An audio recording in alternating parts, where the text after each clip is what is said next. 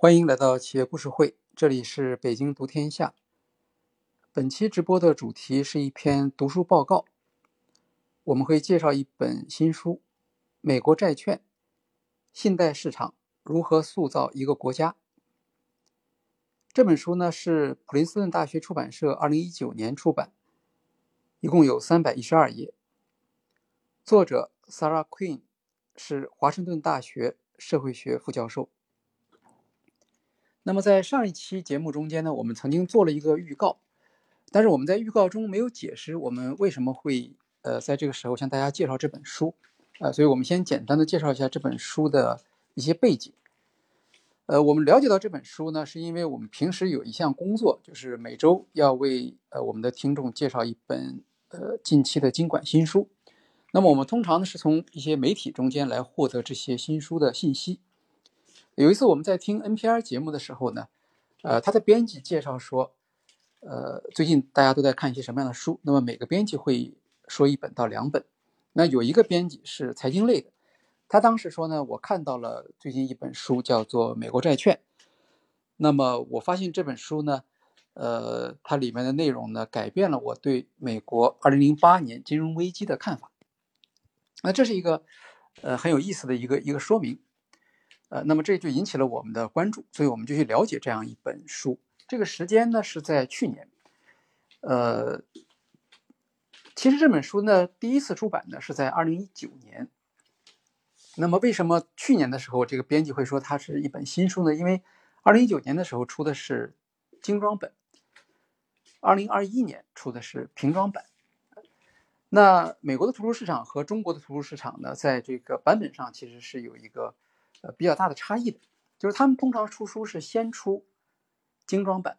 呃，精装版的好处就是制作比较精良，然后纸张可能也好一些，这样呢便于呃收藏，就是它可以保持的比较久。所以精装版的书出来，图书馆往往会去呃拿去去收藏。还有呢，就是精装版会比较贵一些嘛。那么通常精装版出了之后，大家会看一下市场的反应。呃，假如说这个书卖的不错啊，或者说呃读者的反应挺好，那么他就会在一年以后考虑出一个平装版。平装版的价格就会低一些，它纸张也也会相对说来差一些，不是一种耐久性的，但是它是一种。流通性更好的一样的一样的这个这种出版物啊，所以这个编辑看到的，呃，二零二一年他看到的所谓的新书，实际上是这本书的已经是呃平装版。那如果我们在亚马逊的网页上看一本书的时候，它通常会介绍这个书有哪些版本，一般都是精装版、呃平装版，然后音频版，还有就是 Kindle 版。所以这本书呢，当时我们看到的时候，它是已经有了所有的这些版本的这个介绍了。呃，那么有意思的是呢，在二零一九年的这本书呢出版以后，就在一年的时间内，呃，就引起了学术界的关注。呃，我们知道这个书啊，它本来是叫做普林斯顿大学出版社美国政治学丛书，它这里面是一本。那，这类书呢，就像我们国内的博士文库或者博士文丛一样，实际上是一些研究人员，他们，呃，因为他们的书，嗯，不太能销售嘛，所以通常都做成一个文库本来出版。呃，卖给图书馆。那这类书呢，呃，其实主要是学术界的内部的人员来看啊。那么普通读者一般不会特别关心这类出版物。所以后来呢，他呃，他得奖的消息呢，其实呢，大家也不一定很了解。那么当时呢，他是因为对金融危机提出了一个比较独特的观察角度，引起了学术界的关注，所以得了一些学术奖。比如他得了二零二零年美国社会学学会理论奖的荣誉奖，还有美国社会经济学学会经济社会学最佳图书奖。这个奖项呢，大家听到以后呢，就会有一个印象，就是，呃，先前面说了，他是政治学研究丛书，是吧？然后得的又是经济社会学奖，就是他他的这个专业方向和我们通常，呃，研究。金融危机的这个作品其实是不太一样的，呃，我们比如看到过一些大而不倒啊，或者这样的一些一些读物，它通常是什么？通常是一些金融专家啊，或者是专门报道金融事件的这样的媒体、呃记者、编辑他们写的书，所以它代表什么呢？它代表金融圈对这个金融危机的看法。但这本书不一样，这本书是一个社会学者，这个 Sarah Queen 他是，呃，研究方向其实是社会学或者经济社会学，呃，虽然它有经济的成分，但它总体来讲，它主要是一个社会学者。那这样的话，在研究中间呢，其实是一个比较少见的一个角度。一般说来，从社会学角度来对金融危机研究啊，通常是对一些，呃，对一些社会现象的解释，比如说。金融危机如何影响普通人的生活，对吧？加剧了这个社会上的不平等，或者是呃导致了这个呃资源的这个不平等等等啊。但是呢，一个社会学者来研究一个比较纯粹的一个经济现象，这个呢是比较少见。好，接下来呢，我们又看了一下呢这本书呢它的销售的情况。那一般说来，我们在在了解一个书的时候，呃，除了看它的获奖情况啊，也会了解一下它的市场情况。呃，在去年的时候，当时看到这本书的市场销量排名是在亚马逊上排名大概一万一万二、一万三这个水平，啊，那么听起来好像不是一个很靠前的一个一个位置啊。但是这里面有两个背景：第一，亚亚马逊是一个非常大的平台，基本上你能够上到一万册就可以算是畅销书了；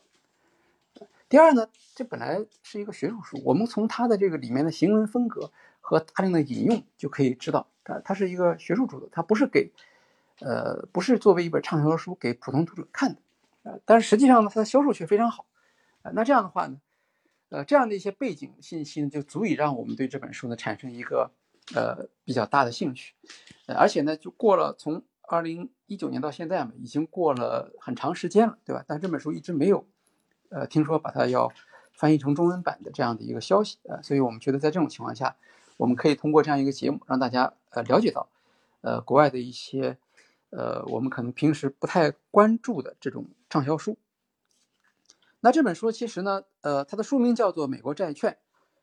呃信贷市场如何塑造一个国家？呃它的篇呢就是史料分析，所以全书呢就分为两个部分。第一部分讲的是美国建国之后，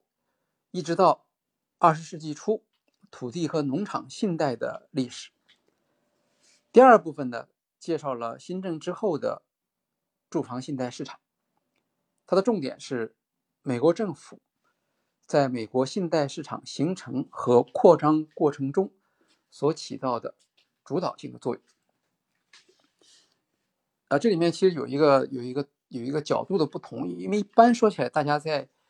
呃分析金融危机的时候呢，重点实际上是在。金融系统啊，所谓政府呢，在金融系统中间呢，指的是政府的监管的角色啊，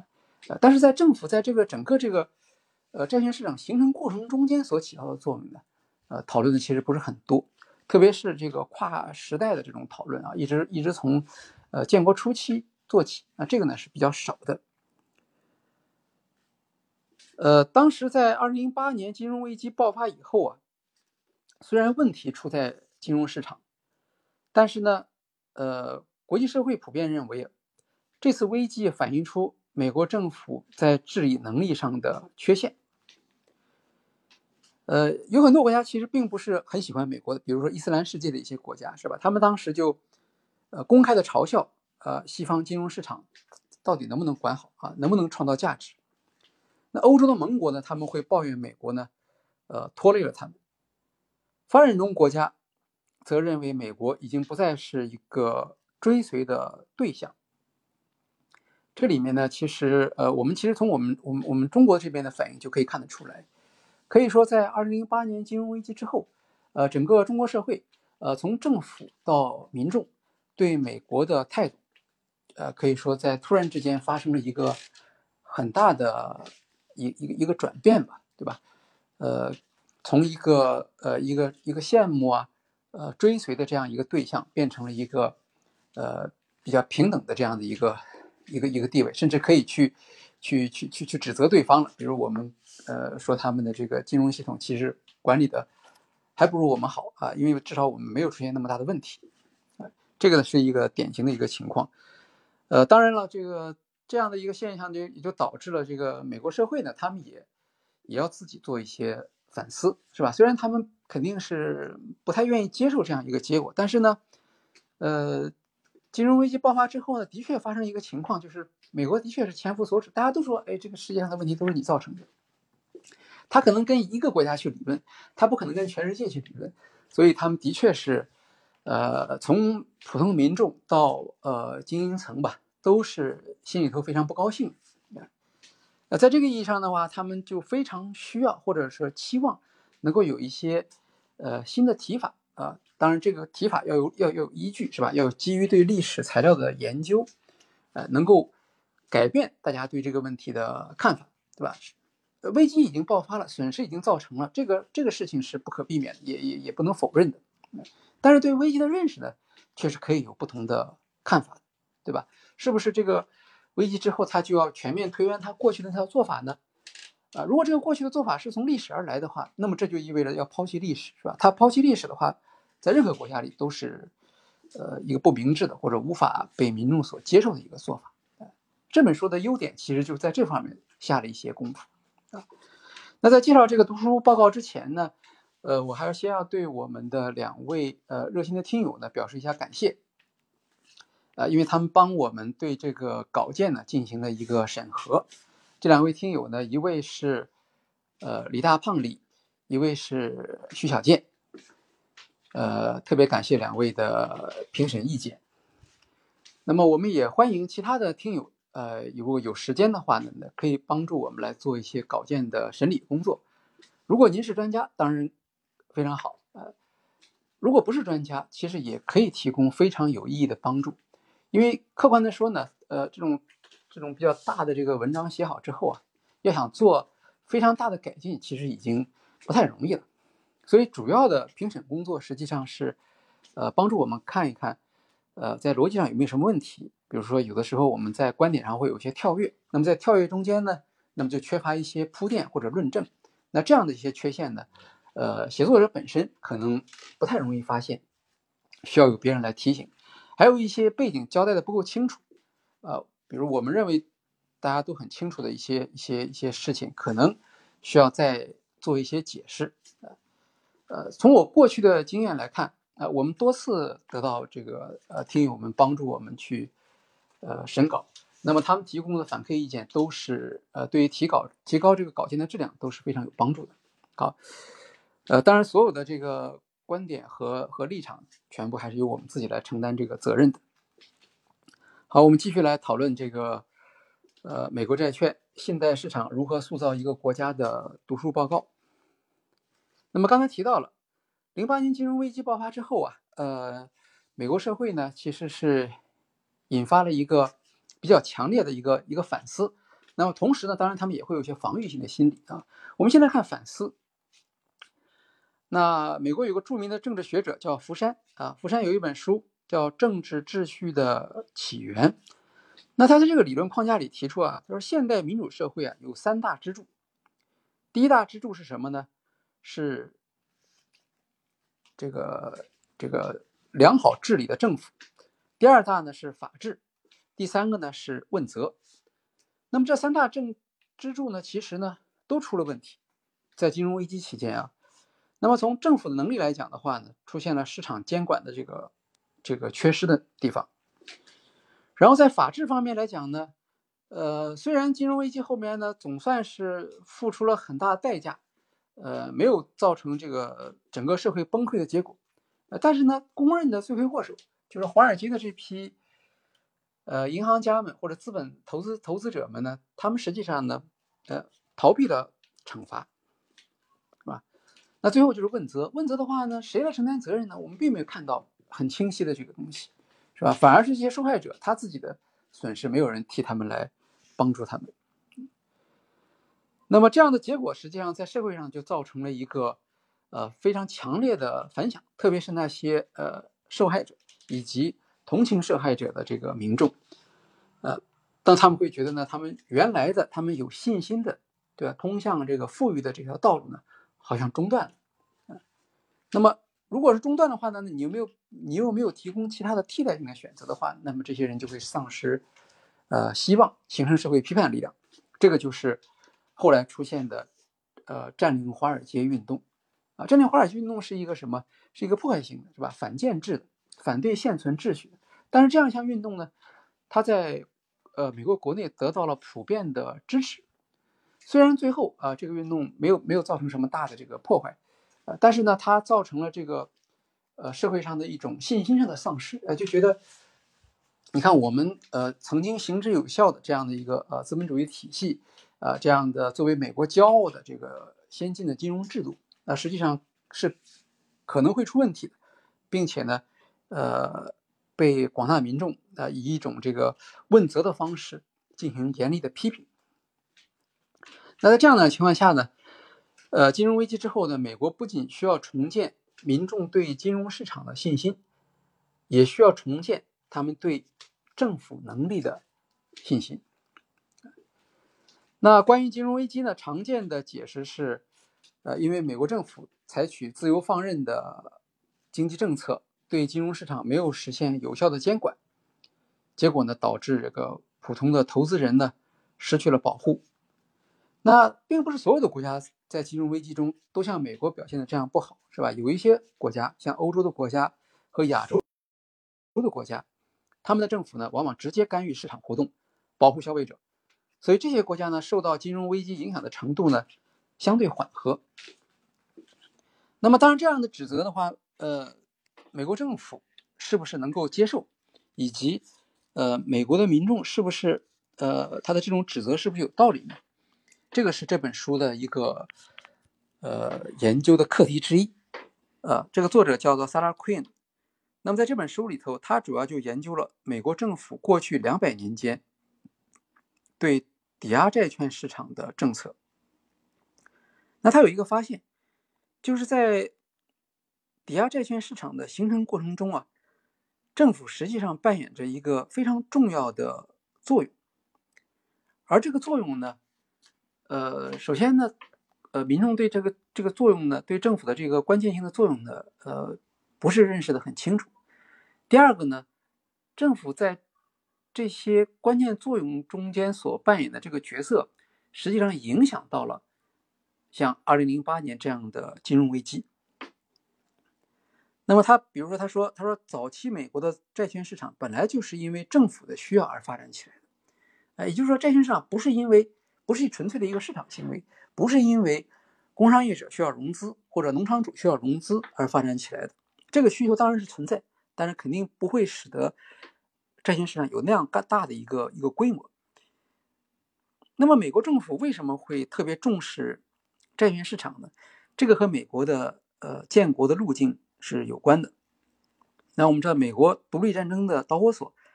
实际上就是反对呃英国宗主国对殖民地的征税。好，所以这个这个这个革命也好，呃，起义也好，呃，他反对的，他表面上是说反对暴政，实际上他就是反对收税。好，那么当这个革命取得成功以后，美国建国了，那他们有了自己的国家。那这个时候呢，政府总是运作是需要需需需要有这个收入的，那就那收入从哪来呢？那最典型的收入就是税收。呃，现在政府中间几乎应该是全部是来自于税收的。好，但是税收这个事儿呢，就跟就跟美国革命呢，实际上是有一定的矛盾。比如说，如果政府说要收税，要增加税收，那么这个民众就会问说，那这和英国宗主国有什么区别呢？对吧？那既然都是收税，那我们何必把这个把这个把我们的主权从英国变成呃美利坚合众国呢？反正对于民众来说，他他交的税是一样多的嘛。嗯，呃，另一个方面呢，就是美国当时呢面临着一个现实的困难，就是打仗是特别花钱的，呃。虽然美国打赢了啊，我们看到很多这个战争啊，这个这个战争的战胜国呢，它是可以获得一些赔偿，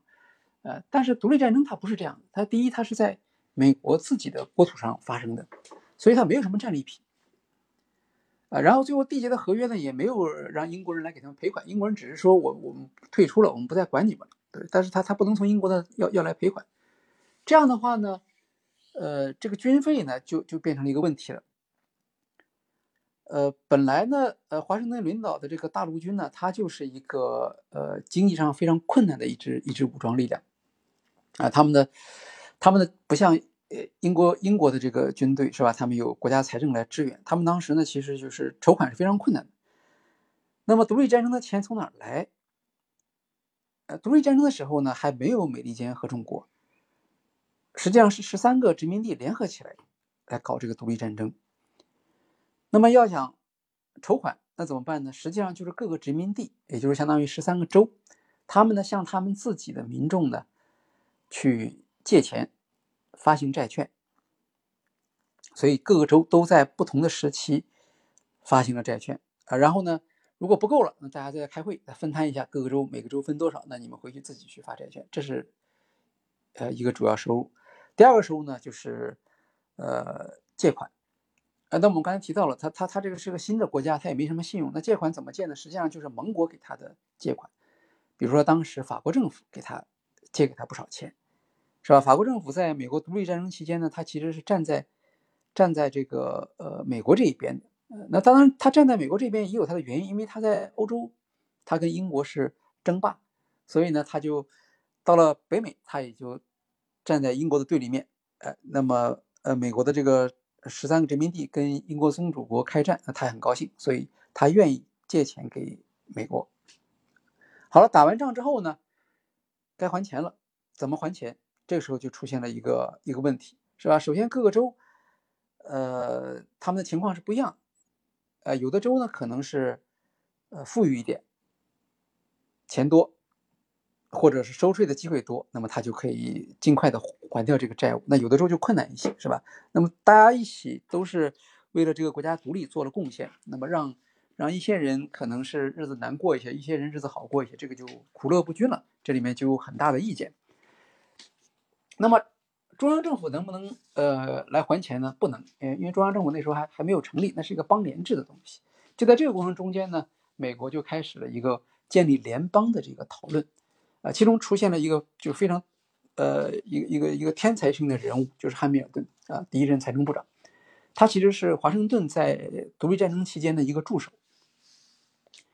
那么他的主张就是美国应当建立一个更加，呃，集权的。呃，有中央权威的这样一个联邦政府，所以他叫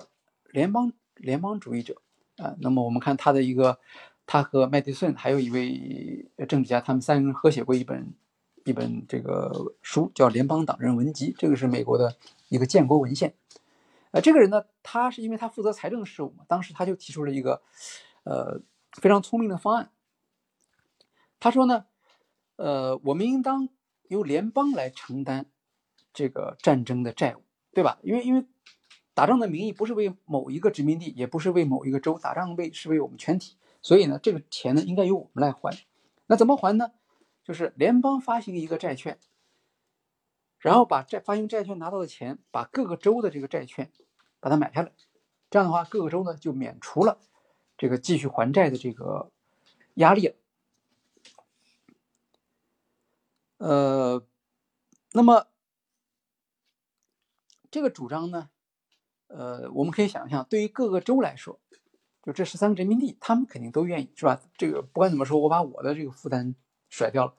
呃，甩给中央了，这个这个他们是是他们愿意的一个事情。那么，呃，然后他们并不是特别关心呢，这个中央是怎么样去拿到这个钱，呃，为什么他们不关心呢？因为，呃。中央如果想要收税的话，还是要通过国会，而国会其实就掌握在这个十三个州里头，呃，掌握在他们这些，呃，选出来的这些代表手中，所以他们并不担心汉密尔顿呢去胡作非为。但是呢，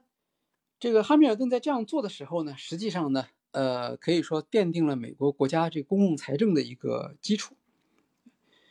因为他当时有有好几个这个好处，这个是他当时呢。呃，设计出来的，呃，一个一个基本的原则。第一个好处就是，首先呢，它建立起了一个国家的信用。过去呢，呃，这些债券在各个州的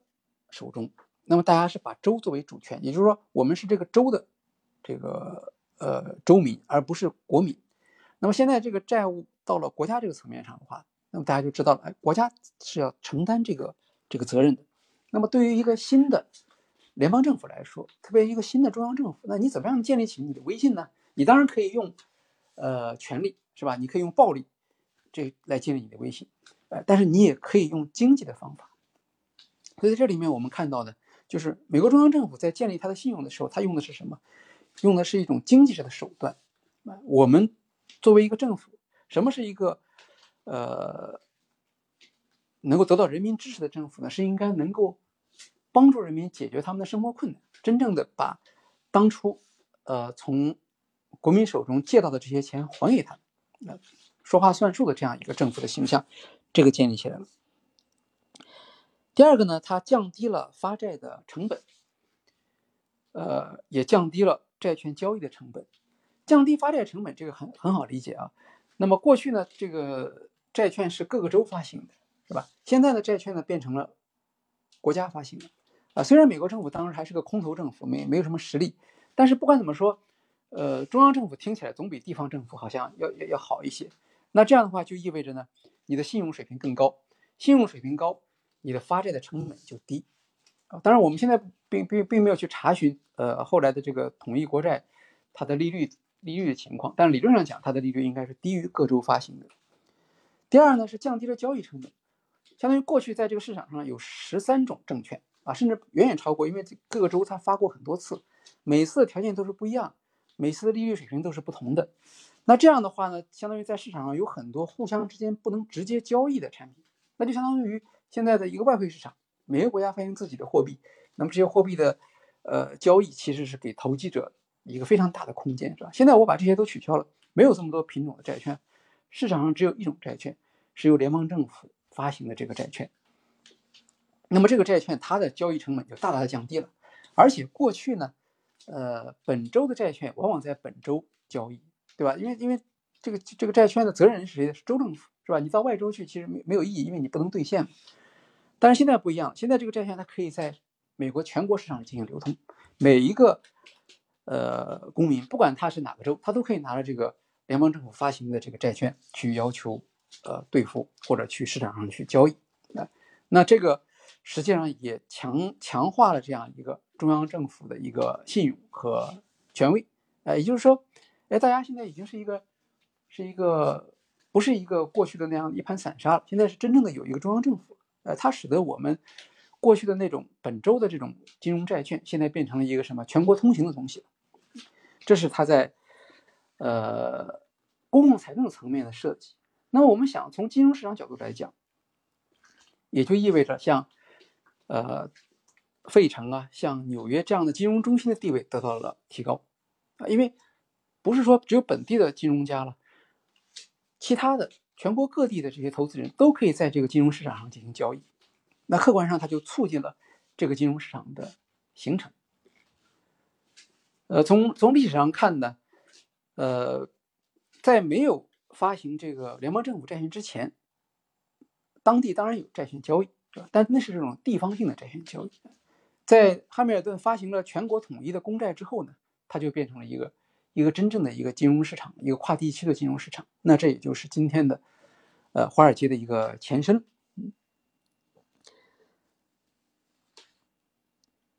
还有一个，在这个这个债券设计中，还有一个重要的一个因素，也是当时曾经发生过争议的因素，就是要不要全额偿付，这个很重要的，呃。因为那个时候不像现在金融市场啊，那个时候金融市场还在形成阶段，很多国家打了仗，呃，都是发行债券，然后打完仗之后呢，打赢的也好，打输的也好，这个债券的偿付啊，往往是一个问题，呃，赖账也就赖了，这也是常见的情况。还有一种赖账的情况，他是说，他不是说全部还给你，他还给你一部分，啊，因为他说各种各样原因，客观原因导致的。那美国当时的这个。战争债券呢，其实正好就处于这样一种情况，因为，呃，在大陆军的时候，那个时候也没有钱发军饷嘛，所以很多时候就把这个债券呢作为，呃，军饷发给了这些士兵。那这些士兵拿着这个债券其实没什么用，或者债券它产生的收益很少，他们想要现金，所以他往往就用很低的价格把这些个债券转让给别人。还有一些人呢，他手上哪有债，拿着债券，呃，他也想换成现金，那么。我们知道前面讲到了，这个债券市场是一个分割的市场所以它的流通性不好，流通性不好就意味着打折就比较多，所以很多债券其实是以非常低的折扣啊，比如一折两折这样的一个价钱就转让出去。那么谁去购买这些人呢？谁是购买这些债券的人呢？购买这些债券的人就是所谓的投机商。哎，他们觉得说不定这个呃政府会把这个债券全额回收，那我们就发财了，所以他就用很低的价格去收购这些债券。然后他拿这个债券去找政府去去去去闹事儿，去去要求，对吧？那像杰弗逊这样的人就认为呢，说既然这些债券都已经到了投资商的手中，啊，这些投机者其实是是想拿国家的这个呃困难来要挟我们啊，那这样的话我们就不能给他们全额的偿付，我们就应该打折啊，比如现在这个市场价格是两折，那好，我们最多给他两折五啊，这样的话我们回收其实也能够回收回来。而这个时候呢，汉密尔顿呢，虽然前面我们看到汉密尔顿是一个很很善于这个这个呃妥协的一个领导人，但是在这个时问题上他是很很坚定的啊。那他当时的观点就是说，呃，美国刚刚成立啊，但是呢，呃，我们对美国的期望呢，是我们是希望它千秋万代，对吧？那么要要想千秋万代的话，在第一步就不能不能走错，呃，一个国家的信用就取决于这些小的问题上。虽然我们现在很困难。啊，虽然这些钱我们知道是投机商拿了我们的这个债券，但是我们不要忘了，当初我们发行债券的时候是谁在接受这些债券呢？对吧？是那些爱国者，他们他们要支持新国家的这个独立建国，是吧？还有谁支持我们呢？是那些军人，对吧？他们没没我们没有没有硬通货给他们，那么他们也接受了我们的债券。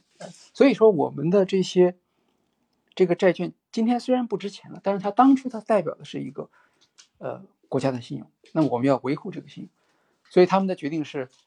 最后的决定就是说，全额回收这些债券，呃，只不过是说，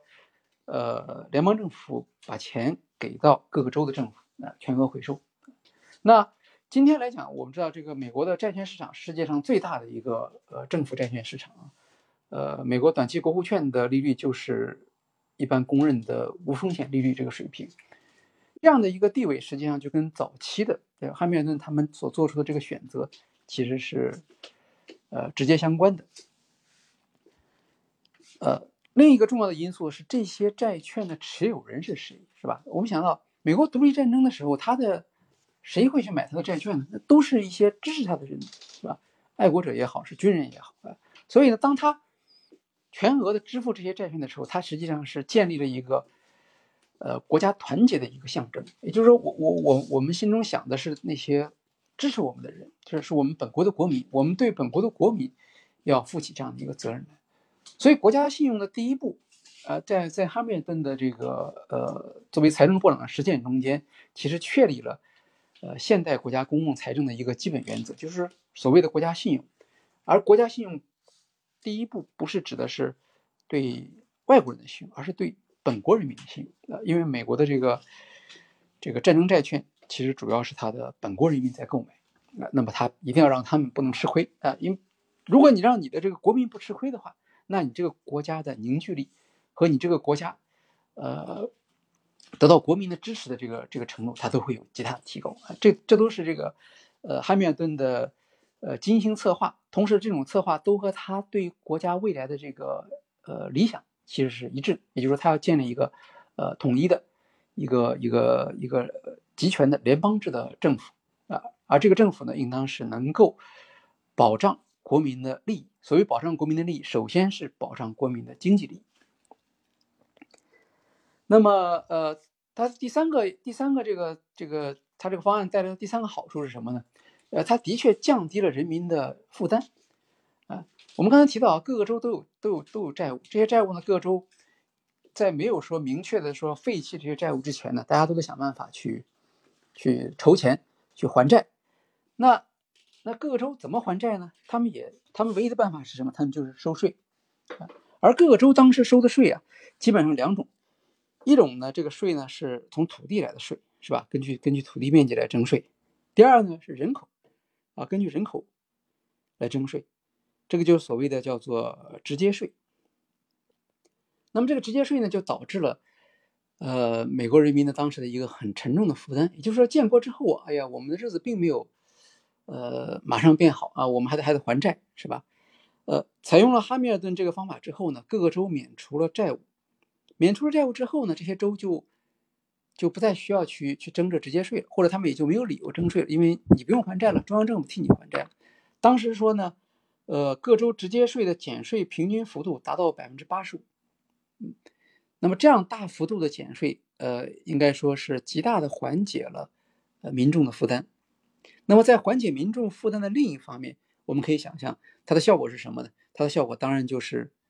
提高了中央政府的威信，呃，也就是，哎，你看新的国家建立了，那我们老百姓得到什么好处没有？我们得到了好处，是吧？我过去我们需要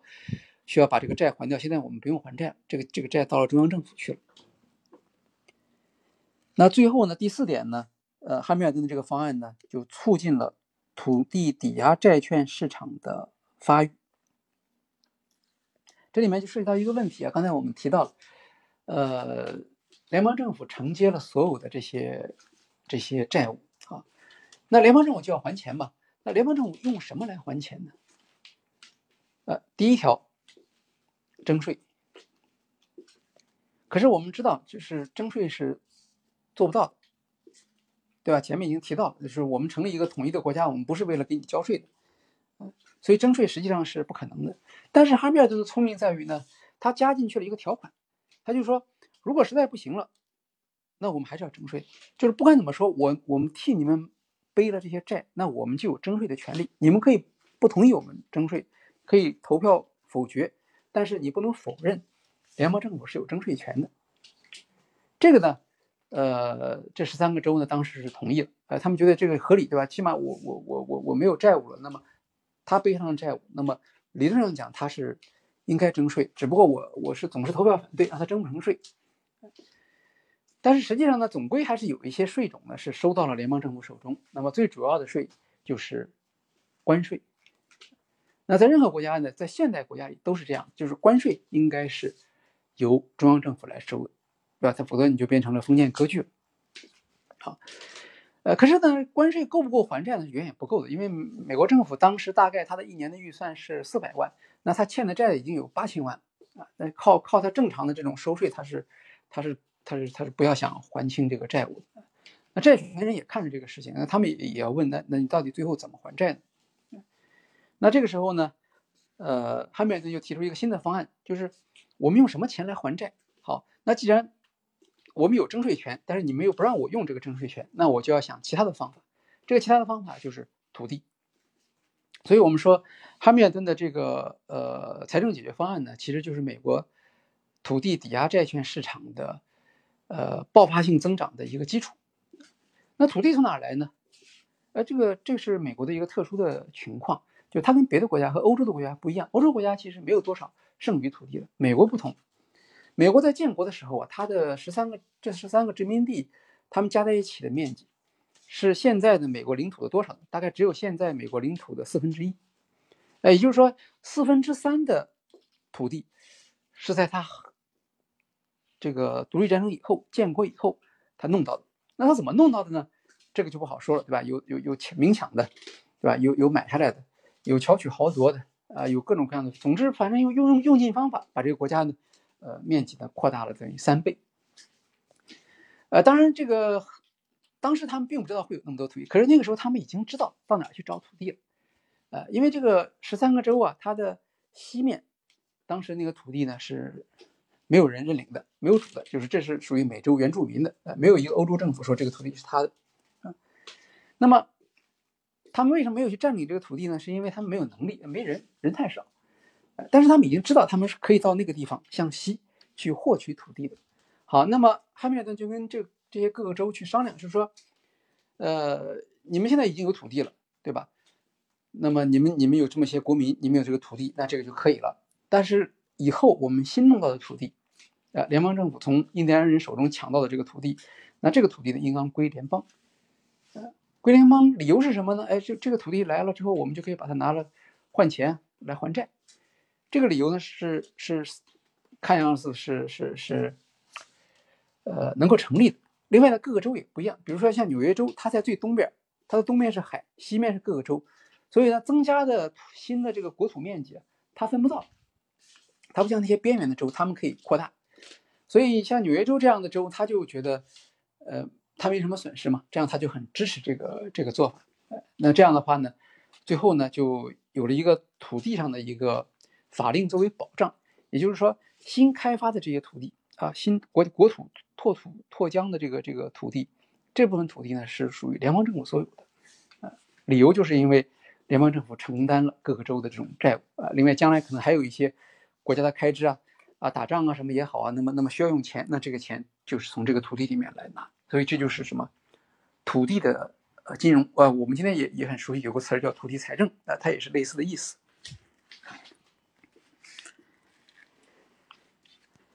好，这个这个时候事情的发生呢，大概是在呃，大概是在这个一七呃九零年的前后呃，那么。差不差不多十年之后，或者十几年之后吧，美国又有了一个新的跟土地有关的一个重大的机会。呃，这个机会呢，在历史上就很有名气，叫做呃路易斯安那土地购买。呃，什么叫路易斯安那土地购买呢？就是在美国的南边有很大的一片土地，这片土地呢一开始呢是属于呃法国的，呃后来呢又属于西班牙呃，那么最后呢又回到法国手上了。那当时呢，法国政府呢是拿破仑。那那时候他还没当皇帝，他是，但他已经是执政了。那么，呃，拿破仑政府呢，他面临的情况呢，跟就是十几年前美国政府的情况差不多，就是他要打仗呃，他我们知道拿破仑是跟整个欧洲开战嘛，那么他要打仗的话，就就是需要钱的嘛，是吧？每每一个这个可能的收入对他来讲都很宝贵。那么，美国驻法国的这些政治家们，他们就发现了这样一个机会，他们就跟法国政府提出来，说要不你把路易斯安那那块地呢卖给我们，啊，那么，呃，你这个缓解你的财政困难。那当时呢，拿破仑呢确实是需要用钱，所以呢，他就同意了这个方案。这样的话呢，美国就有机会呢去购买路易斯安那。那这块土地有多大呢？这块土地等于当时美国国土面积的。跟跟当时美国的国土面积是一样，也就是说，买下路易斯安那，美国的国土面积就扩大了一倍。呃，当时给的价格是，呃，他们跟法国政府谈，啊，中间中间有就就有很多戏剧性的东西啊，这个大家可以去看美国这个美国历史啊，当时是，呃，采取了采取了很多阴谋诡计。那个时候当当当政的总统是杰弗逊，啊，杰弗逊派了两套人马在拿破仑那儿演戏，呃，然后就压价。最后是以一千两百多万美元的这个价格呢，就成交了，卖给他了。那我们刚才提到一千两百万美元什么概念呢？就是美国当时一年是它的政府预算是四百万美元，呃，就是三倍的这个价格。呃，但是三倍的价格使你的用你的政府财政收入的三倍的价格，使得国家的面积增加一倍。呃，这个账呢是不管到哪儿去算都是很合算的。好了，呃，交易是谈成了，那接着就是钱的问题了。呃，拿破仑当然知道美国人没钱了。所以他就要美国人自己想办法，你你们看看怎么解决这个事情。好，美国政府说呢，那我们就发行一个债券啊，这个叫做就是二十年的债券，每年息大概百分之六还是百分之六？对。那么把这个债券呢，就给美给这个法国交换这个土地啊，然后每年呢我们给你还钱嘛，啊，到最后我们把这个呃本金也还给你，二十年后啊，这样这是一个方案。而这个方案呢，呃，在拿破仑那边呢，他就。因为他打仗，他是需要现钱，呃，他他等不及啊。虽然这个这个债券也不错，年息百分之六是个正常的一个一个一个收益嘛，啊，所以他就想把这个债券呢变成现金。那么谁呢能帮他把这个这么大一个巨额的这个变成现金呢？呃，这个时候呢就需要当时欧洲已经有的这样的一个债券市场。这个债券市场呢，呃，主要的两个银行来承接了这样的一个业务。其中一家是英国的银行，一家是荷兰的银行。英国的银行大家今天都知道它的名字，就是巴林巴林银行。那那个时候就已经能够做这样的投行业务了。然后这两家银行联合起来去拿破仑那儿去压价。美国政府很关心这个事情，呃，虽然他已经把这个债券给了法国政府，但是呢，他也怕这个债券失控，这样的话呢，会影响到呃美国的这个呃金融市场。对吧？因为因为如如果债券价格暴跌或者等等的话，就意味着政府信用不行嘛。最后呢，经过谈判呢，呃，这两家银行用一个比较大的一个折扣，呃，就是七八点五，呃，就面值的一百美元呢，就是七十八点五美元，他们就买下来了。买下来之后呢，呃，他们把这个大额的这个债券呢，变成小额的这个债券呢去发售，啊，他们手上拿的是一千多万，呃，然后他卖给这些终端投资人呢，他当然是一个小额的价格了啊，但是它的它的面值却是按原价卖，啊，这样的话呢，他们就获得一个比较大的一个利润，实际上卖的很好，就是比美国政府想象的好得多，大概是第一年就卖了几百万美元的。债券出去，那当时呢，呃，这笔债券的购买它的投资人呢，主要是欧洲的投资者，呃，因为因为美国本地呢，它其实已经没有那么多金融资源了，因为它的金融资源主要用来去支持美国美国自己的这个呃独立战争的这种债券，所以这个路易斯安那的这个购买的所需要的钱呢，其实是欧洲人出的钱，那其中很大一部分呢是。法国人，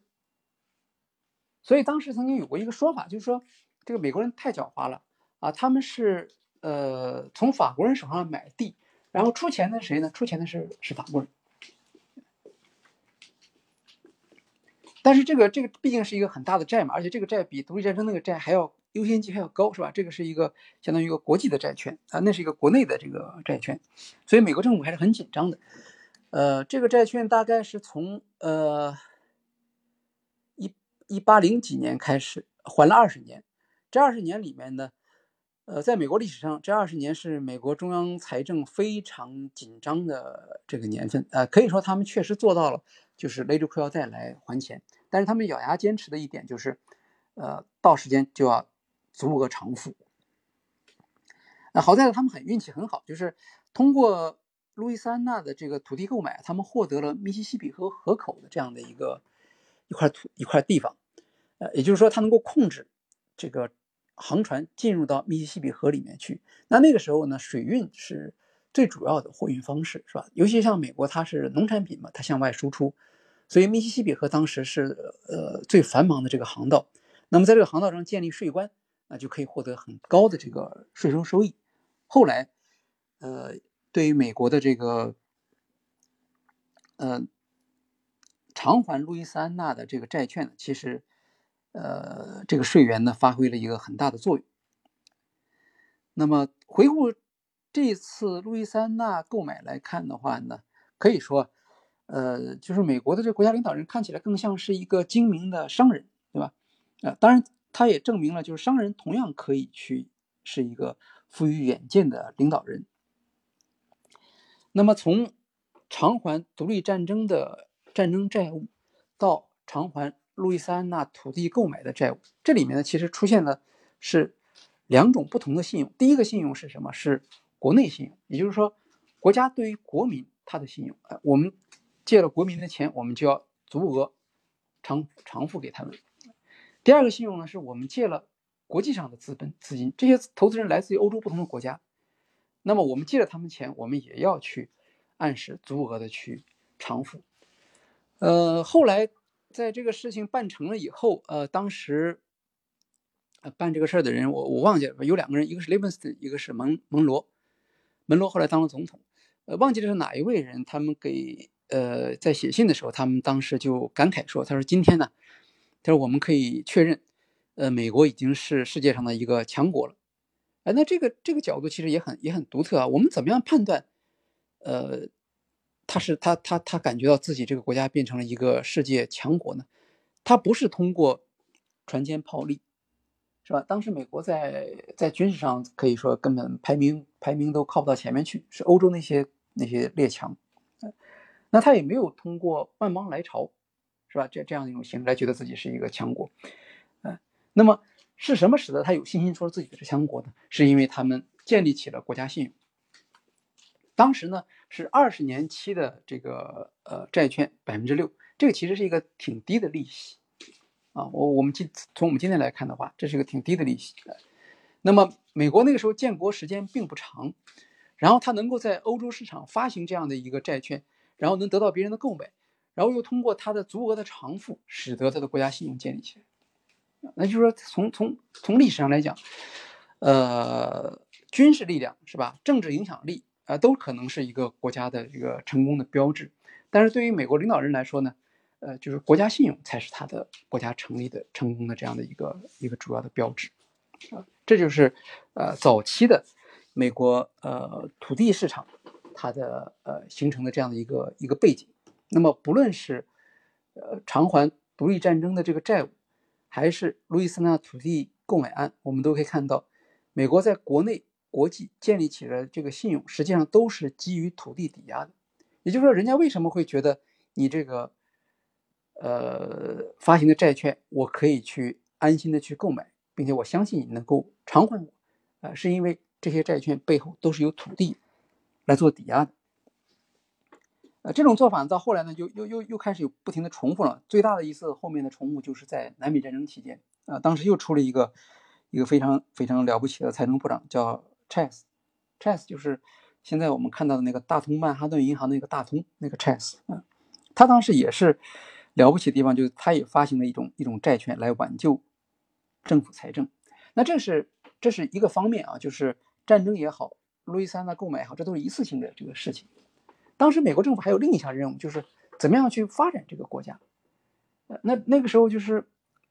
如果说发展国家的责任放在各个州，它其实是没有那么强大的力量。呃，必须由中央政府来出面来推动这样的一些工作。这个工作呢，实际上就是在林肯那个时代开始来做啊，包括后来收税也是从林肯那个时候开始的。那么，在那你想看，这都已经是过去了呃七八十年了，对吧？那个时候，汉密尔顿在提出联邦有征税权的这个时候，实际上他并没有能够去征税啊。要过了多少年以后，到了林肯的时候，他就可以援引这个权利了。但这个基础呢，实际上是汉密尔顿那时候给他打下来的。那么，在林肯这个年代，所谓推动国家发展的责任是什么呢？就是开发西部，也包括开发路易斯安那那么一大块土地。我们前面提到了那块土地拿来了之后，是联邦政府的土地，对吧？那土地上没有人呢，当时或者说人很少。呃，为了为了加快这个土地开发，美国政府。就提出了一些优惠性的政策，比如说成立一个州，啊，什么叫成立一个州呢？过去是有十三个州嘛，那么新的土地来了之后呢，我们不是把它分给这个各个州，我们是让它独立成为一个州，啊，条件成熟了，我们就成立一个。什么叫条件成熟呢？就是你只要能够有一块地，然后你凑够五万人，五万个殖民者，那你就可以成立一个独立的州。啊，当然，这个州的土地还是属于属于联邦的。你们的主要任务是去开发这些土地。可是他里在这样做的时候呢，他遇到了一些困难。最大的困难是什么呢？就是资本。那么土地我们看到了，土地当时可以说是过剩，没没没没有有有地，没有人去去去去耕种，没有人去放牧。那么。人的问题怎么解决呢？人的问题很好解决，人的问题从欧洲来就是移民，移民可以源源不断的从欧洲到美国来，所以它有土地，它有人口。那么缺的是什么呢？缺的是资本。呃，也就是说，当时当时的说法是说，美国有土地，有冒险家，可惜这些冒险家呢没有资本。没有资本的意思呢，就是这些人其实都是穷人，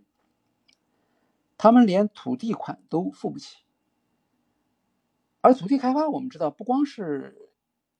付款买下这块地，对吧？你后面还要开发。你如果是农业，那你需要耕种；如果是牧业的话，那你需要草场。这里面的后续都是要很多投资的。所以这里面遇到的一个一一个大的问题是什么呢？美国政府有土地，他想卖地来还钱，但是呢，这个这项工作不是那么容易做下去的。有人可以来买，呃，但这些人没钱，那实际上还是卖不出去。那么，整个十九世纪，美国政府的一项核心工作就是卖地。所谓卖地的话，当你明明知道那些人卖不了，呃，没有钱买地的时候，那怎么办呢？那你就要想办法让他们能够付得起钱，让他们能够有钱。什么叫让他们能够有钱呢？那其实就是想办法让他们能够借到钱，对吧？这你不不会是说给他们钱，但是让他们能够借到钱。十九世纪的美国政府的另一项工作呢是修铁路。这个其实跟卖地的关系是非常密切的，对吧？铁路就相当于基础设施，修好了之后，土地的价格就会发生改变。啊，那就更好卖，或者可以卖得更贵。那么修铁路的时候呢，美国政府也还是没有钱，那怎么办呢？那又是发行债券，去从欧洲去去借钱，是吧？我们看像《唐顿庄园》这样的电视剧，它里面就反映了十九世纪啊。你看这个伯爵，他当时投资美国的这个铁路债券，嗯，那么铁路债券其实本质上也是一种抵押债券，对吧？它只不过是用铁路附近的这个土地来做抵押的。所以在这样的一些在卖地的和铁路建设的这样需求情况下，美国联邦政府其实就有很大的动机去鼓励和支持以土地为抵押的债券市场。啊，同样有这个热心呢是各个州的政府啊，因为卖地的时候呢，呃，联邦政府拿大头，州政府呢拿小头，所以他也会有收入啊，他也想把这个土地卖出去，卖出去之后他就可以收税了。这样的话，整个政府就成为了。这个以土地为抵押的债券市场的最积极的支持者和推动者，而华尔街呢，他的任务是什么？因为他有专业能力，所以他的任务就是帮助政府来设计这样的一些呃发行债券的方法，使得当时集中在美国东部啊沿海地区的这些资金，包括欧洲人的啊，像唐顿庄园里面这个伯爵的这个资金，他们能够进入到美国的西部去借给这些西部的开发者。让他们能够有钱去购买土地来开发这些土地，那这就是早期的美国的抵押债券市场。那么，呃，一开始呢，美国政府以为卖地是一件容易的事情啊，所以他们就想就找几家大公司嘛，把这个都划一块很大的地，把这个地他们再去卖给这些小的呃农户呃。但是实际上很快就出现了问题了，就是这些农户他们买地是很积极的，但是他他还是付不了钱。那么。呃，少数人付不了钱，你可以执行，对吧？大多数人都付不了钱的时候，你就会遇遇到一个抵抗。所以后来美国政府就就在这个付款条件上呢，就不断的去让步。一开始他们是说，呃，你签约购买土地，三个月之后就要付钱。如果三个月你不付钱，这个地就卖给别人了。呃，实际上他他他无法实施，对吧？大部分人是买了三个月之后，人家就是不付。那这国会只好开会，呃，改改条件啊。慢慢延长到一年、两年，最后最长到五年。那这个性质是什么？性质实际上就是一种，就是一种土地信贷，对吧？因为你你你推迟一年付款，他可能这一年有收成，他就可以拿到一些钱来还你一点。五年之后呢，他就有更多的收成，那么他也可以增加他的这个呃还款能力。那对联邦政府来说有什么吃亏呢？当然没收到钱是一个吃亏的地方，但是实际上呢？呃，也不算特别吃亏。第一，这个土地还在，是吧？我如果想收回的话，我总是可以收回的。第二呢，这个人去开发了，开发的话，他就产生了呃一个这个产出啊，这个产出对国家是有利的。所以这个做法呢，使得呢整个的这个呃土地的交易呢速度就加快了，而加快的润滑的因素呢，就是一个呃抵押债券市场。包括政府的这个信贷啊，那么从政府来讲，他认为加快信贷呢，有助于获得更多的卖地收入，而让农民开始耕种土地呢，就可以提高土地的价值啊，将来可以卖得更贵一些，增加未来的税收潜力。那么华尔街所代表的投资人呢，他可以从发放土地抵押信贷中间呢，获得商业利益。这样的话呢，就是几方面的利益呢，其实都取得了一致啊，农民获得了土地，是吧？政府获得了卖地的收入，投资人获得了呃贷款的回报，啊，所以就这样就形成了一个一个比较比较繁荣或者比较活跃。那么有的文章曾经说过，说说这个美国政府当时实行的就是一种土地财政，呃，但这个里面有一点不同的地方就在于，就是首先这个我们所说的这个土地财政啊，一般指的是地方政府，但是在呃在美国的这个例子里面，它是联邦政府。呃，所以这个土地财政是中央级的，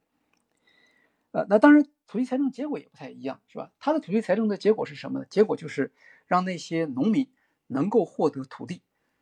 实际上是把整个就是国家所有的土地变成私人的土地。那从从从，如果你是从国家本位的立场上来看的话，这是一个好像是一个不太合适的一个一一一个做法，对吧？因为因为最后你丧失了财产，所有的财产变成私人的了，私人的财产是。是他们自己的，那国家都不能随便去去用的。但那那么国家为什么要这样做啊？这个涉及到一个国家它这个这个建国的时候的一些理念了，这个我们在这里就不去讨论了。总之来讲呢，就是美国通过各种的呃信贷的给予吧，让民众获得自己的土地，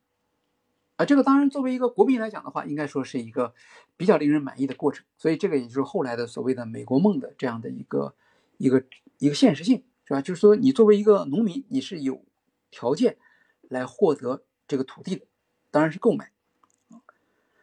呃，其实在这个做法在当时呢也是有争议的，因为。土地可以有不同的分配方式，啊，购买是一种，对吧？那么你也可以按人头来平均分配，是吧？免费发放，呃，当时确实有这样的想法，比如杰弗逊就曾经说说，你看，呃，古罗马时代是吧？凯撒他给他那些士兵发工资，发什么工资？不发，就是发土地，是吧？打仗胜了，这个很多土地就分给你们了。一开始分意大利的土地，后来呢没有了，那就再往远处分啊，一直分到法国去。呃，所以说历史上是有这种做法的。所以汉密尔顿曾经主张就是免费发放土地。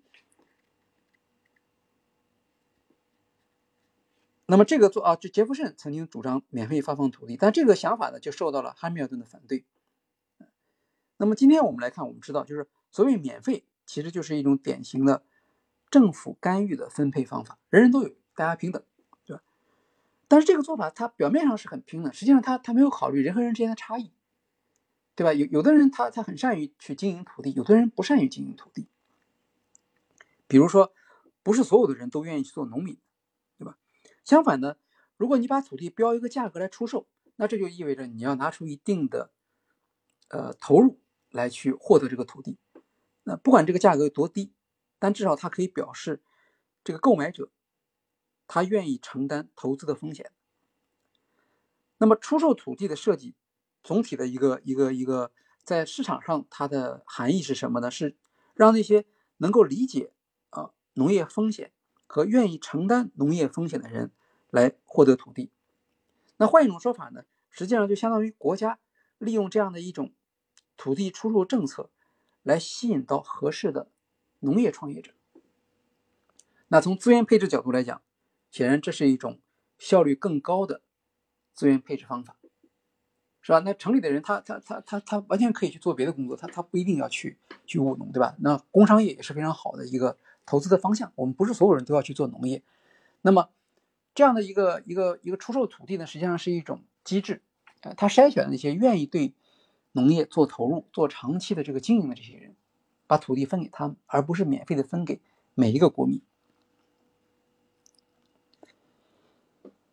到了十九世纪三十年代的时候，在这个在政府的支持下呢，呃，美国各地呢都出现了抵押债券的这样的一种市场，当时甚至出现了抵押债券证券化的设计，啊，那我们知道抵押债券、抵押资产的这种证券化，实际上在应该是二十世纪六十年代在华尔街设计出来的，但是类似的原理在那个时候就已经有了，呃，它当时的抵押品也是五花八门的，土地可以做抵押，黑奴也可以做抵押。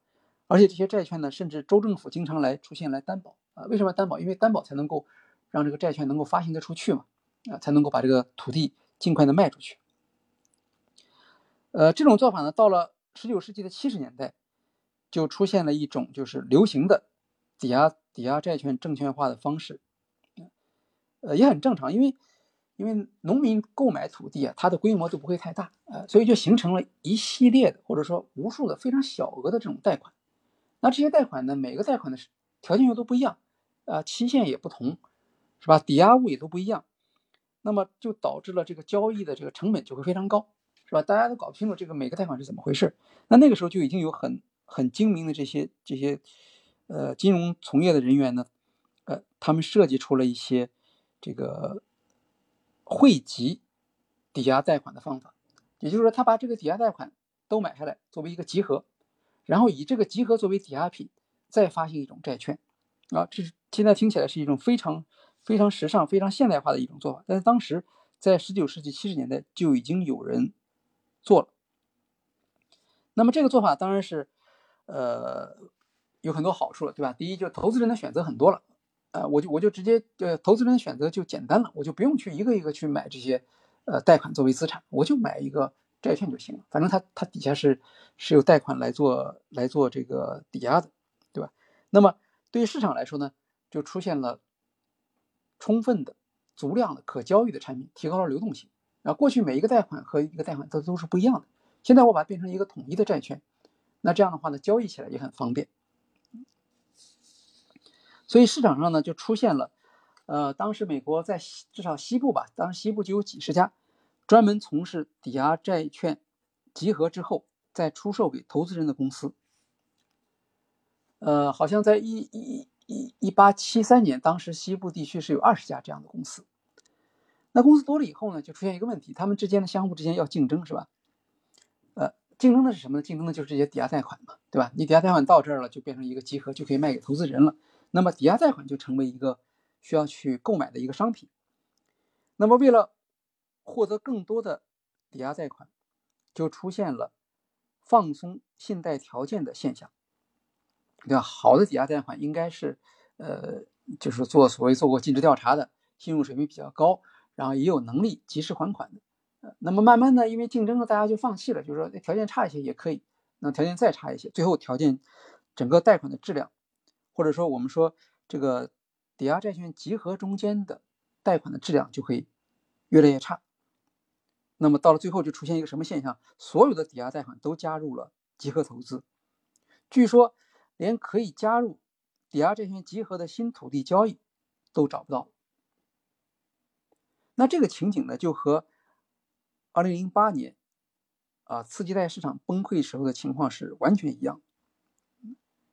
那么，确实历史上也发生了相同的情况，因为市场过热，它就会导致市场的崩溃，土地价格大幅度下跌。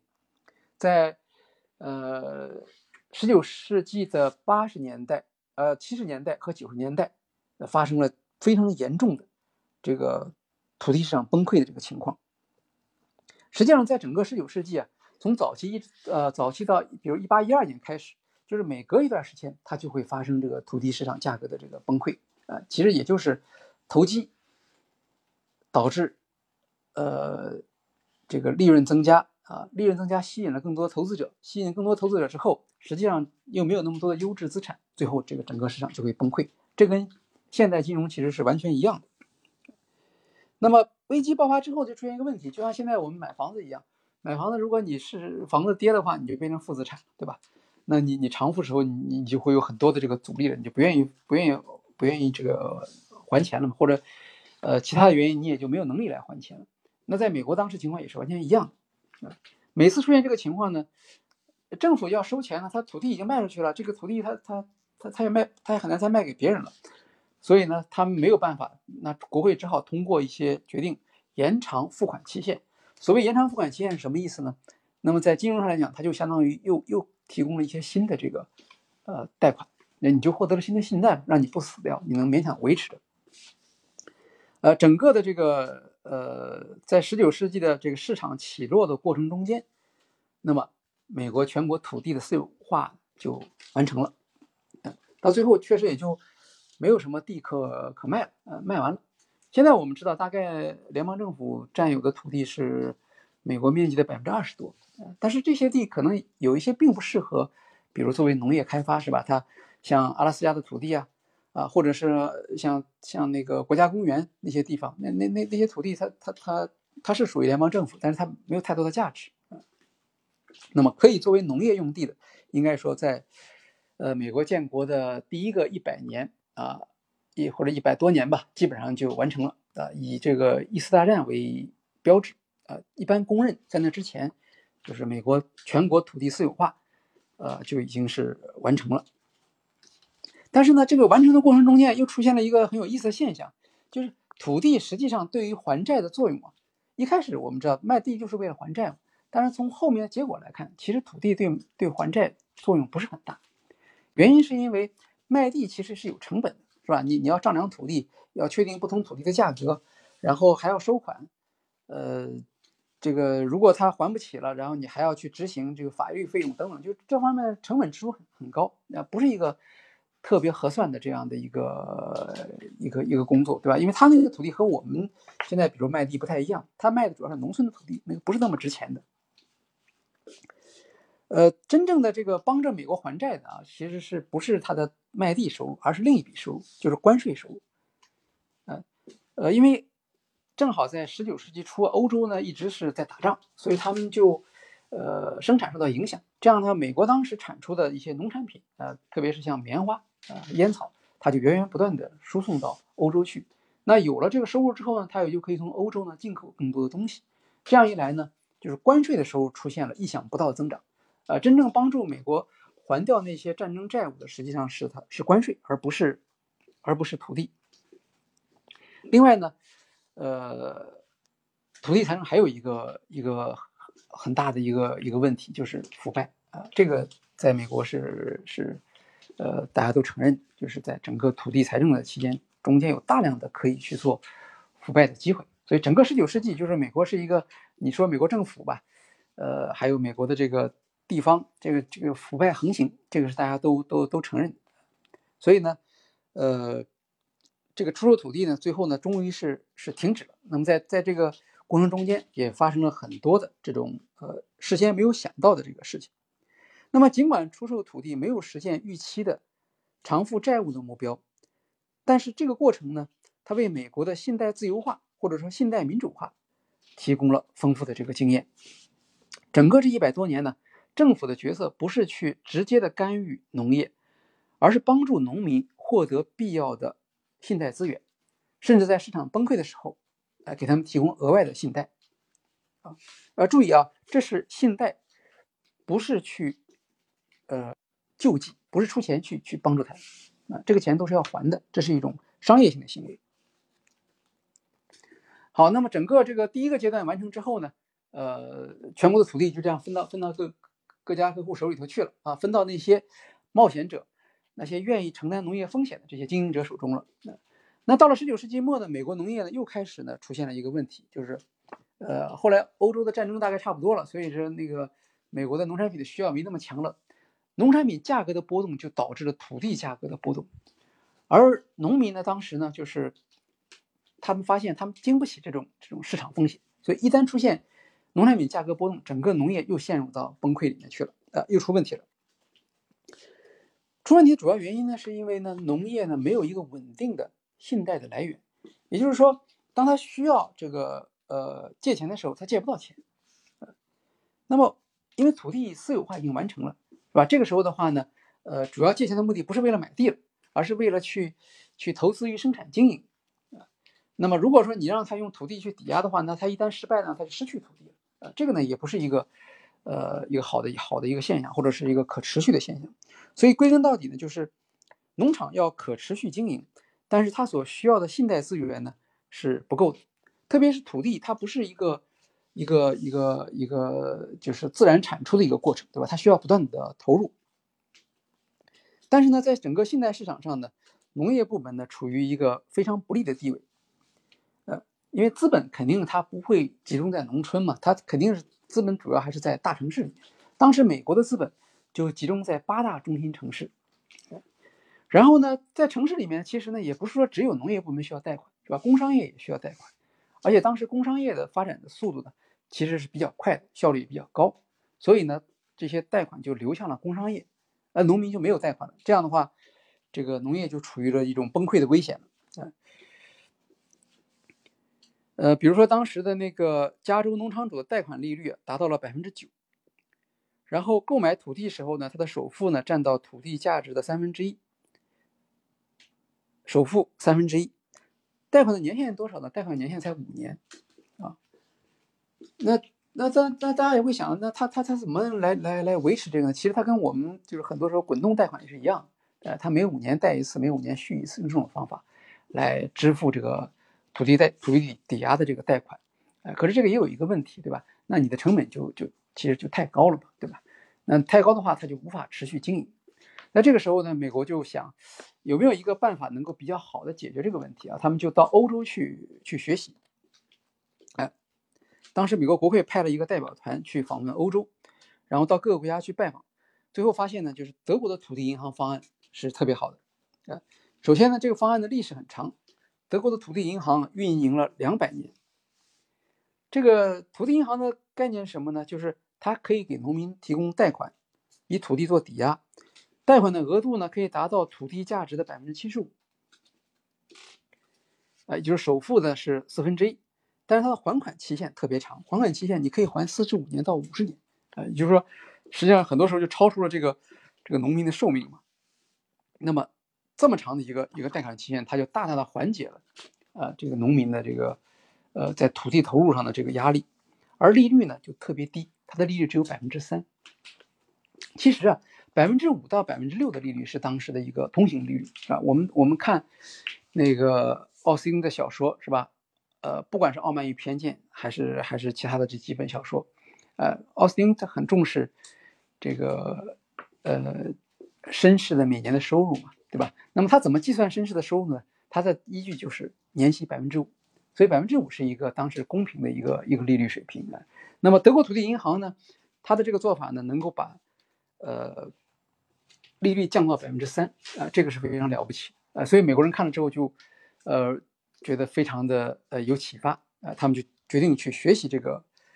这个做法，呃，让这个民众呢能够获得稳定和廉价的信贷，使得农业投资呢有一个长期的可持续的发展。那么回来之后呢，他们就就成立这个新的一个一一个一个，呃，就通过了一项新的法案吧，呃是，那么里边就决定成立全国性的联邦土地银行，负责长期信贷。后来发现呢，光有长期信贷还不够，是吧？农民有的时候他也需要一些周转性的需要，那么又在这个长期银行的基础上又成立了一个中期信贷银行。那这些钱。这些银行的资本金从哪来呢？呃，政府呢就发行了一些呃免税的债券，呃，用这些债券筹集的资金作为这些银行的资本金。呃，但是呢，政府在设计这个土地银行的时候啊，就提前就说好了，就是说前期我们替你们去筹集这个银行成立时候所需要的资金，但是呢，呃，这个钱呢，我们最终是要退出来的，就是这个钱是要还给国家的。呃以后是要靠你们自己来经营。那么，如果他们自己经营的话呢，又担心他们他们在市场上筹款困难，所以呢，政府呢又给他们授权，说你们这些银行自己就可以发行免税的债券，用于筹集抵押贷款业务所需要的资金。所以这样的话是两笔资金，第一笔资金是以政府信用来筹集的资金。那么，如果这个银行经营起来了，他就可以用自己的名义去发行债券。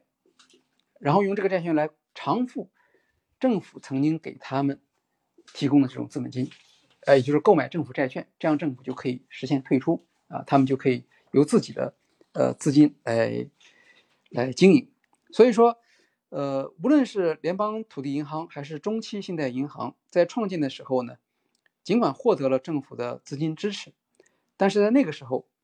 他们已经考虑到了未来政府如何退出。并且转化为私人金融机构的方案，而且，呃，后来的确转化为全部转化为私人机构，这也可以理解啊。就是当你转化为私人机构之后，你才能够真正的像私人企业一样获得收益啊。如果只是一个政府的支持的机构的话，你的收益权是受到很大限制。那么，呃，按照 Queen 的说法啊，按照本书作者 Sarah Queen 的说法，土地银行呢就由此成为第一批。得到政府提供信贷支持的私人企业，后来呢，或者说一直到今天吧，它就是呃美国政府介入经济的一种主要的工具，叫做 GSE，呃，Government Supported Enterprise。那这种私人企业的特点呢，就是他们不光是一个一个私人企业，他们还承担着政府的社会发展责任，只不过。要求他们采用完全市场化的方法来实现目标。在土地银行这个案例中间，政府提供了初始资金，但条件是必须回收。在政府回收之后，土地银行主要就是依靠政府的免税贷和政府提供的信用担保呃信用担保来实现发展。这个政策呢，在国会讨论的时候啊，呃是很顺利的就通过了。因为它同时满足了自由派和保守派双方的需要，能够解决农业部门的实际困难，又不需要增税，也不需要动用政府开支，啊？政府实际上在这里面主要的是一个起的作用就是担保啊，出事儿了我来给你提供一个保证，但是整个这个事情的经营不需要我来介入。呃，幸运的是呢，就是这个这个土地银行的政策其实正好是恰逢其时，因为那个时候正好是在整个世界的农业是才从呃人力的这个为基础的农业转化为机械化农业的这样一个过程之中，而机械化农业的一个特点就是跟过去相比，它对于资本的需求增加了，就是所谓农业现代化，农业现代化的背后其实就是资金的投入，现代农业是一个。资金密度很高的一个产业，呃，需要有可靠的信贷来源。呃，我们在呃我们在之前的案例中间曾经提到过两个与农业有关的案例，一个是维吉达尼，一个是呃分享收获。那么他们在创新形式上呢，其实他们呃，我认为他们都有一个一个一个一个缺点，就是就他们没有能够找出呃将信贷资金引导到农业去的这样的一个呃方式。啊，当然，维基达尼其实应该说是好一些。维基达尼的呃融资额，它应该是在千万级这个水平吧，大概拿了几千万的这个融资，呃，可是也还是一个非常小的一个一个。所以现代农业实际上还是要解决这样的一个问题，就是一个农业经营它怎么样保证它能够有足够多的这个资金投入。所谓资金投入，当然不可能是自己的钱，通常都是这种信贷资金。那么，呃，土地银行成立前后。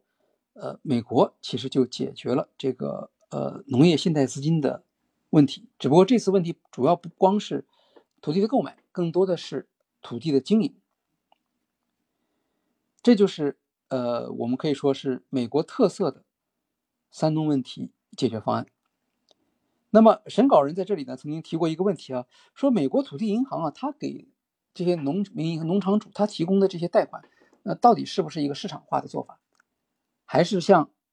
我们国家所说的这个普惠金融，呃，那么显然当时是没有普惠金融这样一个概念。土地银行就是一家私人机构，它和其他银行的区别是因为，呃，政府给它一个特权，它可以发行免税的债券来筹集资本，但是政府并没有去给他补贴，让他来降低这个呃贷款的这个利率或者条件。所以最多只能说，土地银行的成立是政府对农业投资的一个优惠政策，但是它发放给农场和农户的贷款仍然是完全市场化。那我们怎么能看到这一点呢？其实和从另一个小的一个故事中间，可以从侧面来佐证这一个说法。因为后来啊，这些土地银行啊，他们不满足于去呃做土地的方面的这个抵押贷款，他们开始介入住房。抵押贷款市场，啊，这个当然也没什么问题，因为农村它也需要呃住房嘛，所以这样做我们就可以知道，其实是其实是什么情况？就是私人机构谋取利益的这种冲动，使得他们从原来的这个业务限制中间突破出来，进入到了呃房地产市场，最后也陷入了房地产泡沫破产，呃不得不靠联邦政府出来拯救它。所以从这个角度来讲，我们可以看出来，它实际上。恰恰是一个，呃，高度私人化的，呃，完全市场化的这样的一个，呃，一个一个一个土地，呃，一个金融机构，对吧？那么，因为他到他到房地产市场中去去去经营，他是要竞争的，他是要跟别的企业一样，呃，享有享有相同的条件，并没有更好的这个，呃，更优惠的这种利率。好，这个到了这个阶段的话，也就是说，美国通过给农民和农场主提供这种信贷，那么实现了农业的现代化。那么土地已经分给的，呃，土地已经是变成了私有的财产了，农业现代化也实现了。这个时候大概就在呃时间就到了这个二战期间吧。这个时候呢，就是土地抵押债券的第一个阶段，就是萨拉奎因说的第一个阶段就到此结束了。下一个阶段呢，就是罗斯福政府所主导的新政。新政的主要政府目标是什么呢？是建设一个福利社会。啊，福利社会的核心呢，就是住房。呃，所谓的居者有其屋。那么这个时候，美国梦就发生了一个变化，对吧？过去的美国梦是可以拥有一片土地，现在的美国梦就是说，你每个人都每个家庭都可以拥有一个比较体面的住房。那么在兴建住房的这个过程中间呢，呃，政府呢就复制了在农业发展中证明有效的这种土地抵押贷款政策，啊，只不过现在改成了什么呢？改成了住房抵押贷款。显然，这个房子就是说，它它跟社会主义国家不一样，它不会分给你这个房子，呃，每个房子都是要买的。那政府的做的做了一件什么事情？政府就是保证你在买房的时候，你能够买得起房子，不是因为你有这个那么多的钱，而是因为你可以借到足够多的钱来买这个房子。那这就是所谓的住房抵押贷款，是吧？住房抵押贷款的政策的一个鲜明的特点是，政府要介入。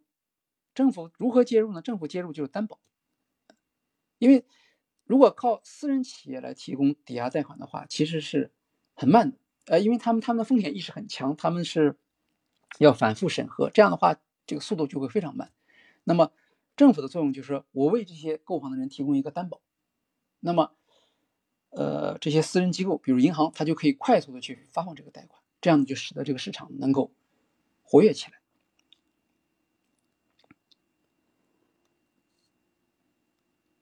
担保和财政的介入是不一样的。呃，所谓政府担保的时候，他并没有拿出钱来，他提供了他的信用，但他并没有提供钱，不需要从财政拨款。所有的这个运营过程，包括贷款的审核、发放和资金的供给，都是由私人市场来承担的。政府唯一的责任是什么呢？如果万一破产了，啊，某一个某一个贷款者破产了，那么政府当然他他他他是个担保人，他就要介入承担这个损失。呃，但是整体来讲的话呢，这个损失是，呃，可以可控的。也就是说，呃，政府的担保也是可以有一定的条件的，对吧？不是说无条件。政府担保只是帮助那些未来他有能力获得收入的人来买到购房，而不是保证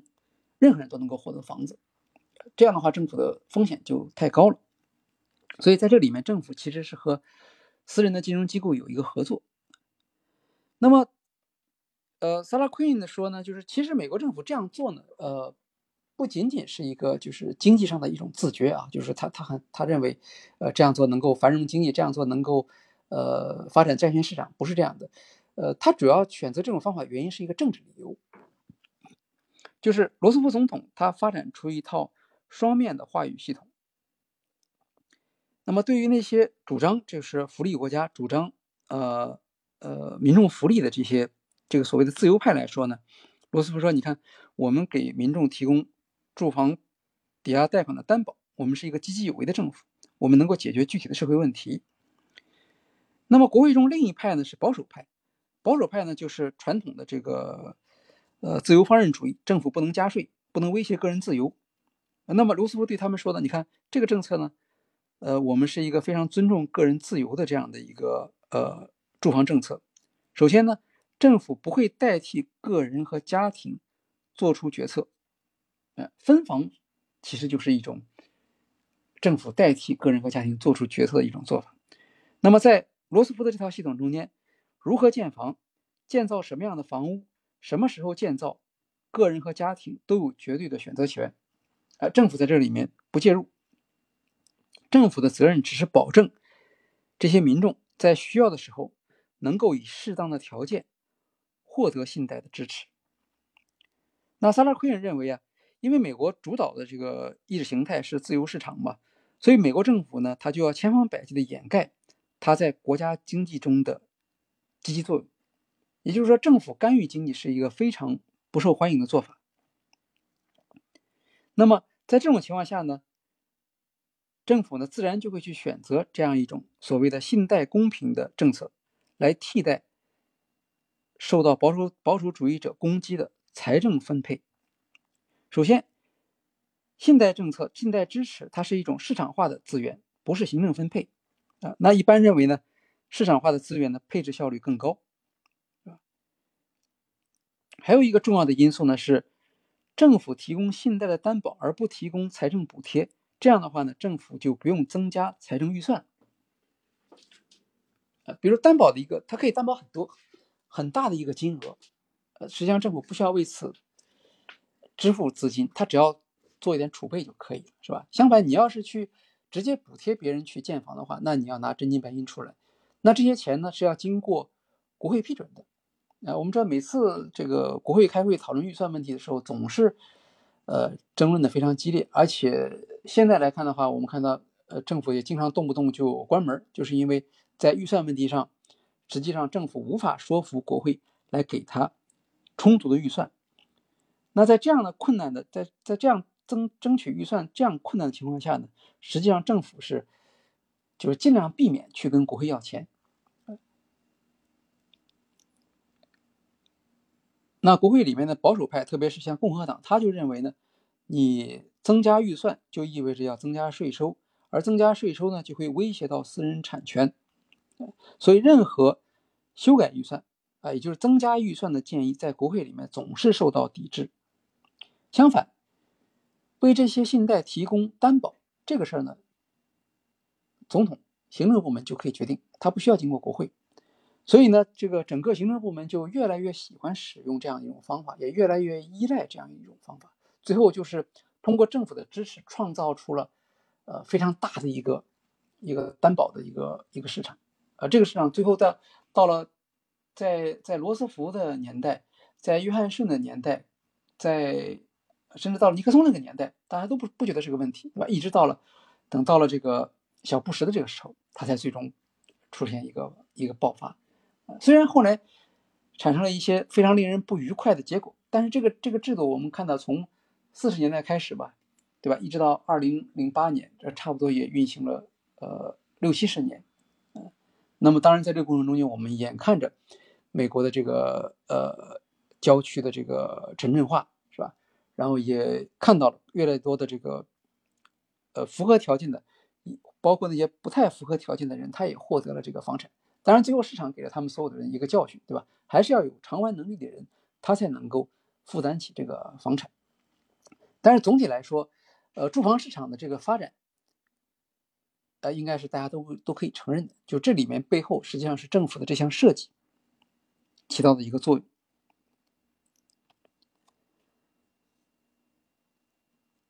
呃，当然，信贷方法的一个缺点呢，还是比财政分配啊要。要慢一些，这这是他的一个一个实际的一个一个一个情况啊。呃，我们看到另一个例子，就是李光耀政府啊，啊，新加坡的李光耀政府，他他曾经说过，他说我在一年内在新加坡修建的房屋，超过了英国殖民政府三十年修建的房屋啊。这这这是一个，就新加坡的祖屋，它它也是一个购买的，但实际上它是更接近于政府分配嘛。那么可以体现到财政分配的效率呢是比较高的。那么。美国政府当然也知道，就是如果要用呃信贷资源配置，那么他就要想办法把这个工作的效率提高。那谁来做这个事情呢？那就是华尔街。所以这就是华尔街和政府在抵押贷款或抵押债券这个市场上能够合作的这样的一个基础，是吧？呃，政府可以提供信用，帮助这个市场来扩大规模。那么，呃，像房地美啊、房利美啊这样的这个机构呢？它可以到银行呢去购买那些抵押贷款，对吧？银行手上拿着一批抵押贷款，但是呢，这些抵押贷款在手上之后呢，银行就不能继续放贷了。所以房地美和房利美就到银行去把这些抵押贷款买过来，这样释放出银行的资金，银行就可以发放更多的贷款，来加快这个贷款的速度。一直到上世纪的六十年代，是吧？抵押贷款出现了证券化的这样的一个设计，那更好了，那就不光是房地美和房利美。来购买，而且证券市场上它就可以作为一个产品，在不同的投资机构之间进行流通和交易。这样的话呢，就最后就实现了一个一个贷款规模的无限的这个增加。呃，后期他们也出现了十九世纪美国土地市场上所发生的相同的问题，也就是大家都有房子了，那那么把房子卖给谁呢？卖给那些完全没有偿付能力的人，这样。结果最后当然就导致了市场的崩溃，这也就是二零零八年金融危机的一个一个一个图景。那么在萨拉奎恩的描述中间，呃，这个图景中间其实它的主角，呃，华尔街的银行是一个主角，但是美国政府是其中的另一个主角。而这个主角呢，他所起到的这个作用呢，呃，至少从萨拉奎恩的角度来讲，呃，他认为是有它的积极性的。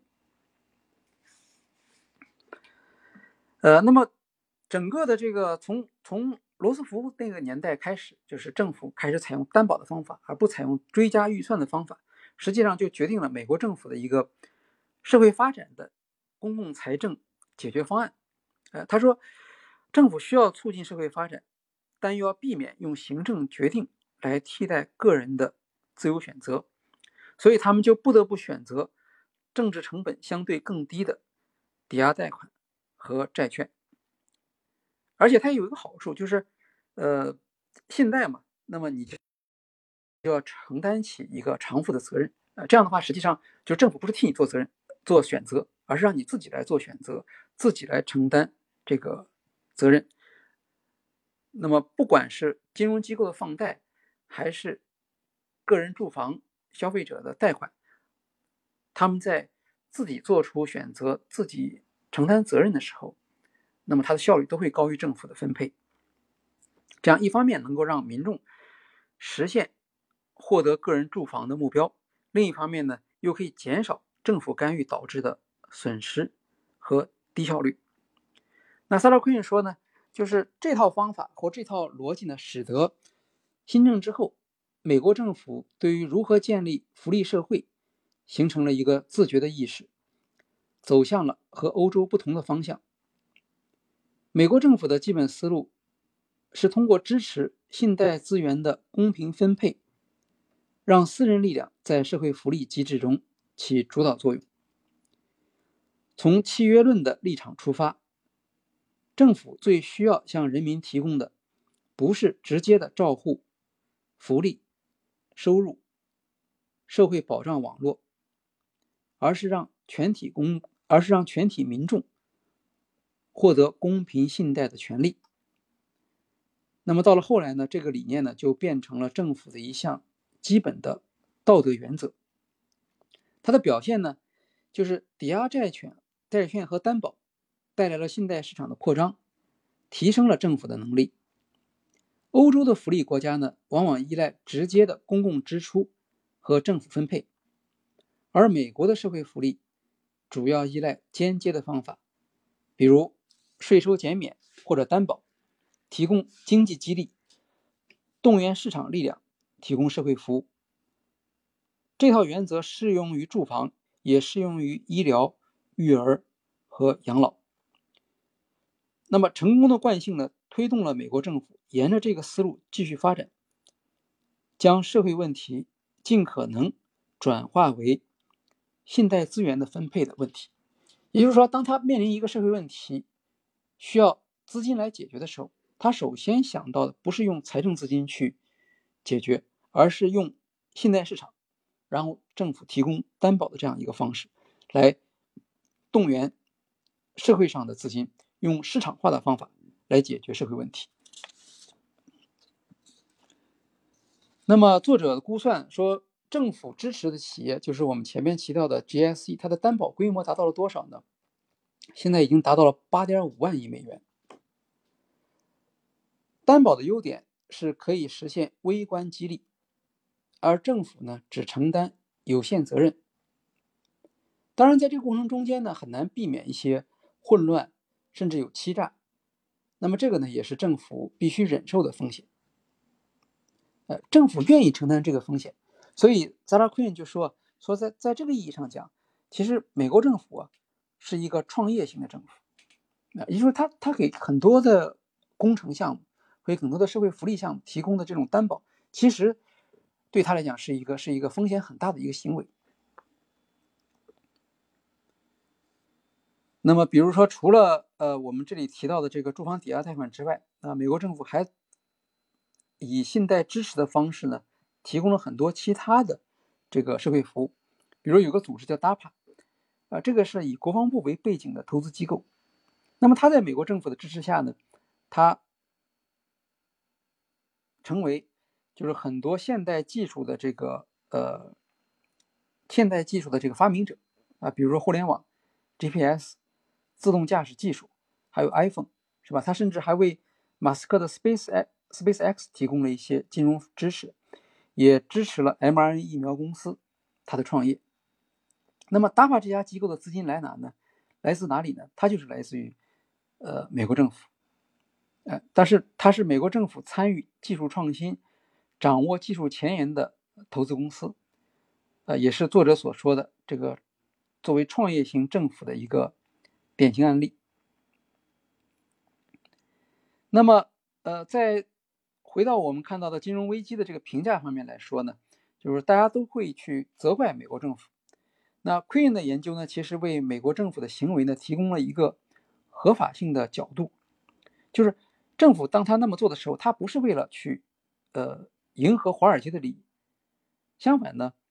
政府本身呢就是零八年金融危机的一个主要的根源，华尔街呢其实更像是一种意外。萨拉奎恩说呢，他不是为了给美国政府去做这个辩护。实际上，美国政府的选择，正如我们前面所说的，它是受政治的因素影响，他必须做这样的选择。呃，当然，这样选择这个时候就要看了，就是没有一个完美的选择嘛。他在这样的过程中间，他的确创造了住房市场的繁荣，但是当然，他也给给很多家庭带来了这样的一个一个一个灾难。那么，呃，一个客观的评价的话，必须要从呃美国政府在。抵押债券市场中所起的这个作用，所扮演的这个角色来进行分析。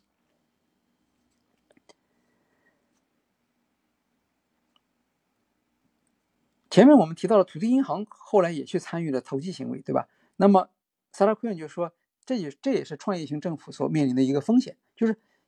政府支持的 GSE，他在完成了初期的使命之后，他们经常也会陷入投机行为。导致重大损失。那么在历史上有土地银行，有房地美、房利美，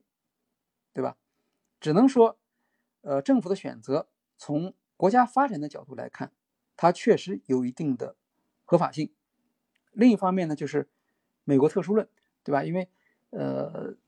没有一个国家像美国这样建国的时候有如此丰富的土地资源，那么它当然就会形成一个偏好，就是总是去利用这个土地资源去把它变成钱。啊，那么在这个过程中间就催生了一个抵押债券市场，后来他也就会有什么事情的时候，他就会想到去使用这样一个抵押债券市场，这是美国独一无二的一个条件。呃，没有这个条件的话呢，那抵押贷款市场的这个循环实际上是无法启动。呃，这样的话呢，我们看到，呃，虽然作者对美国政府的政策他持一个中立的态度，但是客观上来讲呢，对于那些想要为零八年金融危机的出现，呃，寻找一些合法性的依据，或者一些有利的解释因素的读者，那这个就有吸引力了。这很大程度上可能可以解释，啊，为什么这本书后来能够成为一种，呃，受欢迎的读物啊，甚至取得一个像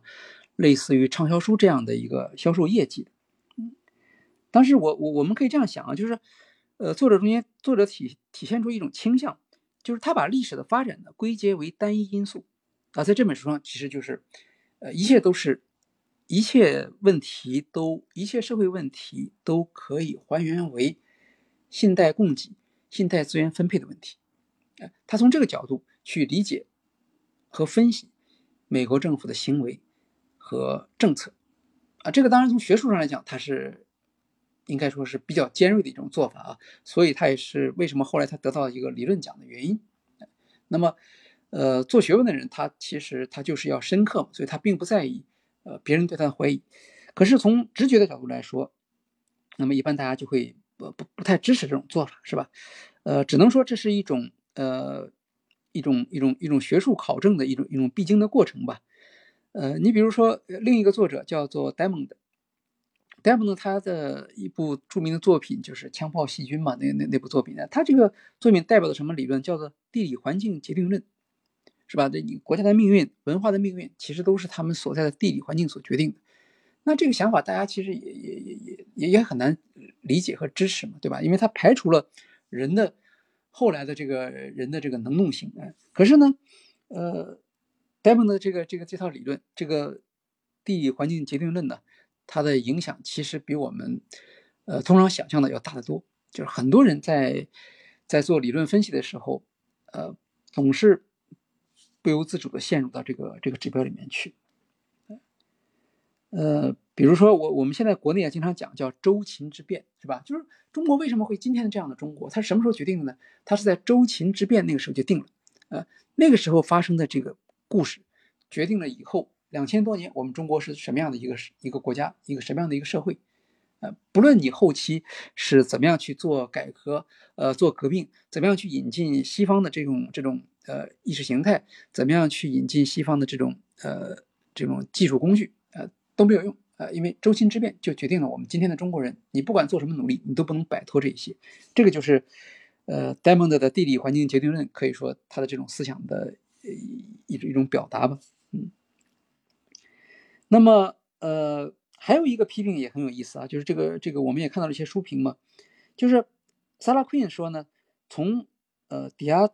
证券的这个从抵押债券的这个市场来看，其实美国政府的公开目标啊是最低限度的市场干预，但实际上呢，政府对于市场呢做出了有力的干预，只不过是就是从罗斯福以后，美国政府都特别擅长隐藏自己的干预的角色，那么。在这个里里面呢，作者就表达出了同情政府干预的一个立场，啊，因为它确实起到了一些一些呃一些作用嘛，呃，那么保守主义者呢对这本书呢就做了严厉的批评，比如说奥地利学派的米塞斯研究院，这个研究院呢在这本书的书评里面就提到，他说作者回避了政府决策时的破坏性影响，比如说，呃，他说历史上曾经多次发生这个呃农业危机嘛，那么农业。危机呢，其实是市场出清的一个一个一个机会，也就是说，这个时候就应该减少对农业的投入了，农民可以退出市场，减少损失。但是因为有了政府的信贷，结果这些农民就决定再坚持一下。呃，实际上对很多很多农民来说呢，再坚持一下的结果呢，反而是更加糟糕，因为他失去了呃退出或者减少损失的这个机会。呃，所以说，呃，政府的政策也许它的本意是好的，可是它的实际效果其实上是正好相反。那么，呃，当然他们也提到了，就是政府在在介入的时候呢，产生了大量的这个腐败的现象，呃，特别是铁路债券这个市场中间，呃，那个腐败达到了惊人的程度。呃，另一个批评呢，就是说，呃，萨拉奎呢在政府干预方面没有强调，就是政府干预可能导致了一个问题，就是民众变得依赖政府。哎，这是一个非常有力的批评，就是说。本来呢是应该是让市场的主体承担起这个责任，但是当政府开始介入到信贷市场之后，那么市场主体就开始有一个盼头了。哎，他知道出问题的时候总归会有政府来救他，啊，这样的话就会影响他的决策，呃，因为他在决策中间会考虑到政府兜底的因素，使得他会去承担一些本来不应该由他承担的风险，这个呢就扰乱了市场。啊，这些呢都是呃奥地利学派的米塞斯。米塞斯研究院，他对他的这个批评，呃，当然，呃，应该说作者其实也并不是站在政府的立场上啊，在政府他做了很多的其他的批评。他说，呃，比如说他在这个提到，呃，政府采用这个担保政策的这个时候，啊，他说啊，实际上，一方面政府是为了回避就是增加预算的问题，是吧？不像欧洲国家，他们就敢于去增加。财政预算来支付民众的这个社会福利，美国政府就不敢。那么在不敢这样做的时候呢，他其实呢，他预留了一些呢，呃，就是非常不好的这样的一些一些因素，呃，比如说这个民主党人他在这个呃通过这个担保的这个这个这个呃信贷担保的这个政策的时候，他其实知道，就是私人机构它对于不同的种族群体实际上是采用了歧视性的政策。